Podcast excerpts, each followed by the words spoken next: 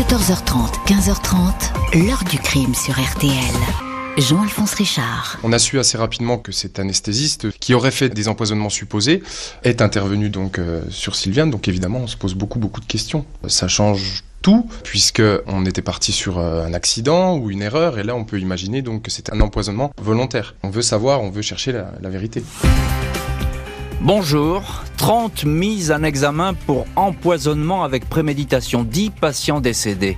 Si les charges imputées au docteur Frédéric Péchier sont un jour avérées, il apparaîtra alors comme l'un des pires criminels en blouse blanche, un docteur Lamort qui, pendant presque 10 ans, aurait accompli son œuvre insensée derrière les murs de deux cliniques de Besançon. L'enquête n'en est pas arrivée à ce stade, tout d'abord parce que depuis 6 ans, l'anesthésiste nie les faits qui lui sont reprochés, ensuite parce que ses investigations conduites en milieu médical sont plus que complexes, menées sur fond de jargon technique et d'expertise contradictoire. Le médecin continue ainsi à dénoncer une cabale. Il serait la victime d'un règlement de compte sur fond de jalousie. La justice le considère au contraire comme l'acteur central de ces anesthésies empoisonnées. Bien des interrogations persistent. Pourquoi ce brillant praticien se serait-il lancé dans une telle entreprise mortifère? Pourquoi prendre autant de risques et combien de victimes? Question posée aujourd'hui à nos invités. 14h30, 15h30. L'heure du crime sur RTL. Aujourd'hui, dans l'heure du crime, l'affaire du docteur Péchier, cet anesthésiste de renom qui exerce à Besançon, va se retrouver au cœur d'une longue série d'empoisonnements. Le premier cas, qui sème le doute, est recensé à l'automne 2008. Vendredi 10 octobre 2008, Damien Yellen, 53 ans, entre en salle d'opération à la clinique Saint-Vincent, chemin des Tilleroy à Besançon. L'établissement, qui compte pas moins de 80 médecins et pratique 20 000 interventions annuelles, est considéré comme l'un des plus performants de la région. Damien Yellen, père de deux filles, a été admis pour l'ablation d'un rein. Ancien sportif, 1m80 pour 85 kg, il ne souffre d'aucune À 7h38, il est endormi par l'anesthésie Catherine Nambeau, mais le patient est victime d'une crise cardiaque. L'anesthésiste appelle à la rescousse son collègue Frédéric Péchier, 36 ans à l'époque, mais il est déjà trop tard. Décès constaté à 8h15. Le docteur Nambo est sous le choc. Elle demande une autopsie, laquelle décèle une intoxication à la lidocaïne, un anesthésiste, un anesthésique local qui n'est pas employé pour ce genre d'intervention. Une enquête est ouverte pour homicide involontaire. 4 septembre 2009, Catherine Nambo est entendue. Elle affirme qu'elle n'a jamais utilisé de lidocaïne dans un cas pareil. Frédéric Péchier, qui a assisté sa collègue lors de l'opération, est également questionné. Selon lui, un acte malveillant à Saint-Vincent est impensable, aberrant. Mon père avait dans le corps cinq fois la dose mortelle de lidocaïne. Comment s'est-elle retrouvée là s'interroge de son côté Amandine, fille de la victime. Les obsèques de Damien Yellen sont célébrées cinq jours plus tard dans le village du Russet. Personne ne se doute que presque dix ans plus tard, son cas va intéresser la justice. Mercredi 11 janvier 2017, Sandra Simard, 36 ans, mère de trois enfants, s'apprête à être opérée du dos. La pose d'une prothèse pour une hernie discale à la clinique Saint-Vincent. L'intervention se déroule normalement jusqu'à ce que Sandra soit victime d'un malaise cardiaque. L'anesthésiste appelle immédiatement à l'aide son confrère, Frédéric Péchier. Il est juste à côté. Il est considéré comme l'un des meilleurs réanimateurs de l'établissement, médecin respecté et parfois craint. Gros travailleur, un caractère bien trempé. Le docteur Péchier fait injecter à la patiente sans la moindre hésitation un produit destiné à éliminer les effets d'une surdose de potassium. La patiente est sauvée même si elle passe cinq jours dans le coma à son réveil. Aucune anomalie cardiaque n'est décelée. Quand je suis rentrée chez moi, j'étais juste heureuse de vivre. J'étais persuadée qu'il s'agissait d'une erreur médicale, racontera Sandra Simard au journal Le Parisien. Le docteur Péchier a sauvé la mère de famille. Mais comment a-t-il pu, en quelques secondes, poser le bon diagnostic, savoir qu'il s'agissait d'un problème de potassium? Neuf jours après cet accident, un autre patient fait une crise cardiaque. Il est sauvé. Du potassium en dose mortelle est retrouvé dans la poche de perfusion.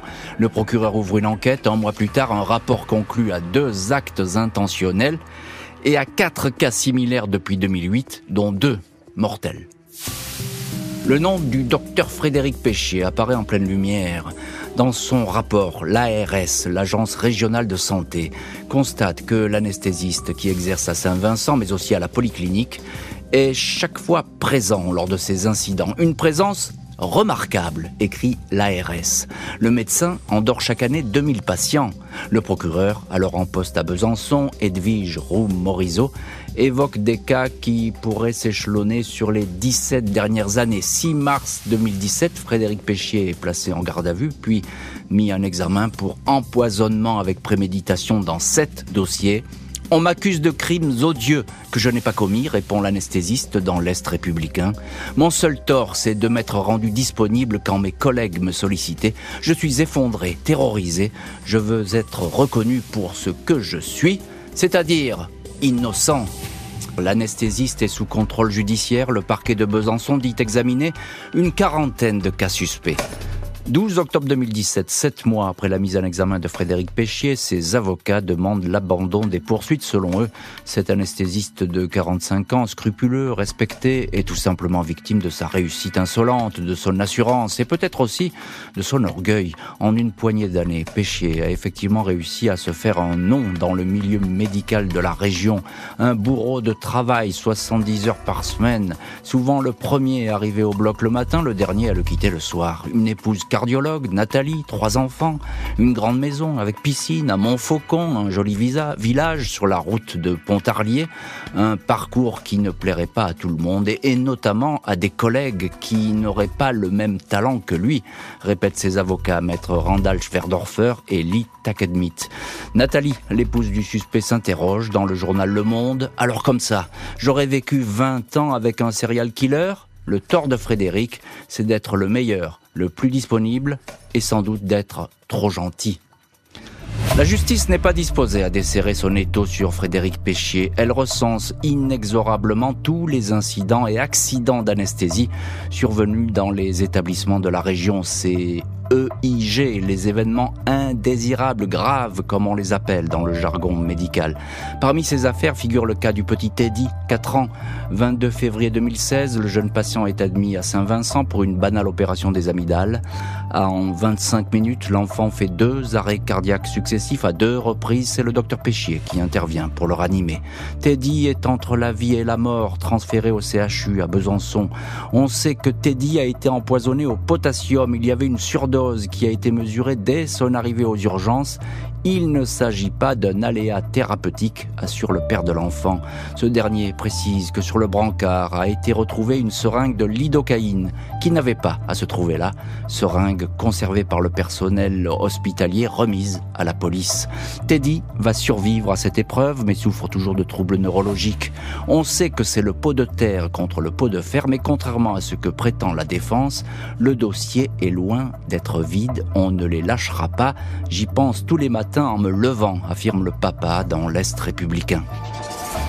Janvier 2019, deux ans pile après le début de l'affaire, le procureur de Besançon, Étienne Manteau, révèle que quatre corps ont été exhumés. Il s'agit d'anciens patients décédés après leur passage dans la clinique de Besançon. Les dépouilles sont analysées afin de savoir si elles ne contiennent pas un taux anormal de potassium, substance retrouvée dans des poches anesthésiques et semble-t-il à l'origine des crises cardiaques fatales. Ces exhumations ont pour objectif de retrouver ou non des traces d'empoisonnement, précise le procureur. 14 mai 2019, l'anesthésiste est de nouveau placé en garde à vue. Cette fois, les cas suspects ont augmenté. Pas moins de 70 recensés, même si les enquêteurs sont déterminés à ne retenir que les plus probants. Après 48 heures de garde à vue, le docteur est mis en examen dans 17 nouveaux dossiers d'empoisonnement. Il aurait donc fait 24 victimes. Il évite l'incarcération, sous contrôle judiciaire, interdit de résider dans le Doubs, de pratiquer la médecine. Plusieurs familles de victimes ne comprennent pas pourquoi l'anesthésiste, au regard des charges qui lui sont imputées, n'a pas été écroué. Le chiffre de 24 victimes potentielles imputées aux médecins n'est pas définitif car d'autres cas vont s'ajouter.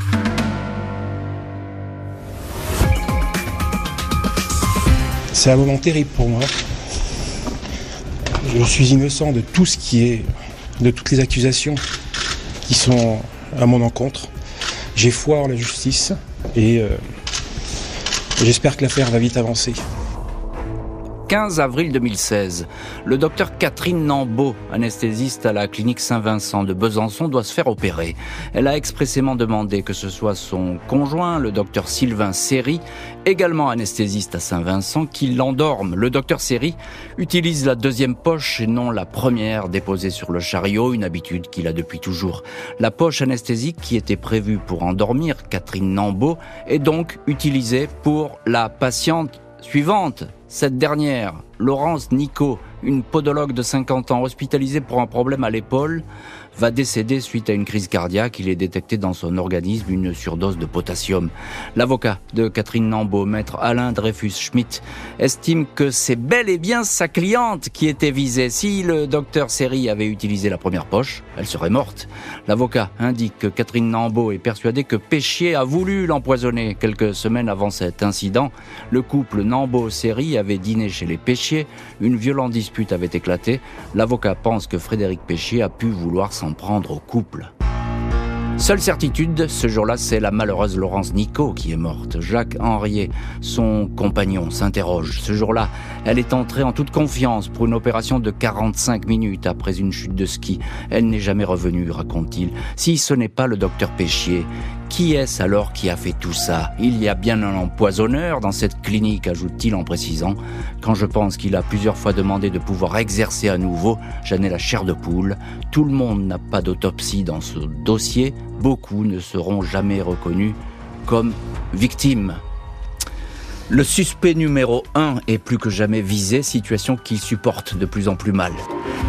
Avril 2019, des profilers mandatés par le juge d'instruction pour savoir à quoi peut ressembler l'empoisonneur de Besançon rendent un rapport de 44 pages. Ces experts n'ont jamais rencontré Frédéric Péchier. Selon eux, l'homme qui agit ainsi, l'empoisonneur mystère, est un criminel averti dont le mode opératoire relève une froideur affective. L'attaque est invisible, la mort des victimes n'est pas l'objectif recherché, mais la préméditation est évidente, est-il indiqué dans ce rapport. Après avoir étudié les conversations téléphoniques du docteur Péchier, ces mêmes profilers considère que celui-ci présente une personnalité organisée sur un mode pervers, avec une forte composante narcissique, un homme qui peut se montrer arrogant égocentré. Le médecin présenterait encore une absence de morale. L'avocat de Frédéric Péchier, Randall Schwerdorfer, s'insurge contre ces conclusions de psychocriminologue, une pseudo-science qui laisse la porte ouverte à des analyses douteuses et subjectives. 30 septembre 2021, après 55 mois de mise en cause, l'anesthésiste de Besançon se défenestre en se jetant du premier étage de la maison de ses parents près de Poitiers là où il réside depuis deux ans. Le médecin est retrouvé avec une dizaine de fractures sous tout le corps et des hématomes au crâne. Le pronostic vital est un temps engagé avant que son état s'améliore. Le procureur de Besançon fait savoir que l'enquête n'est pas mise entre parenthèses, investigation fastidieuse ponctuée de trois séries d'expertise et de contre-expertise. Le suspect ne sera reconvoqué par le juge que près de deux ans plus tard. Le suspect va retrouver la juge d'instruction. Dernier rendez-vous avant un éventuel renvoi, peut-être, aux assises. Mars 2023, le docteur Frédéric Péchier est dans le cabinet de la juge d'instruction de Besançon. Trois auditions vont se succéder. Le médecin est mis en examen pour six nouveaux cas, 30 empoisonnements au total, dont 10 mortels lui sont reprochés. Les experts avaient décelé toute une batterie de produits utilisés pour intoxiquer les patients. Chlorure de potassium, héparine, bêta-bloquant. Révélation du journal Le Parisien, les six derniers cas indiquent la présence d'une nouvelle substance, l'adrénaline, dans certains décès. Celui d'une femme de 65 ans et d'un homme de 79 ans, 2012-2014. La clinique avait à l'époque conclu à une cardiomyopathie Takotsubo, encore appelée syndrome du cœur brisé. Frédéric Péchier, 51 ans, a contesté ces nouvelles poursuites. Après six ans d'investigation, il revient à la juge de renvoyer ou non l'anesthésiste devant une cour d'assises. Un procès souhaité ardemment par les familles des victimes. L'heure du crime, présenté par Jean-Alphonse Richard sur RTL.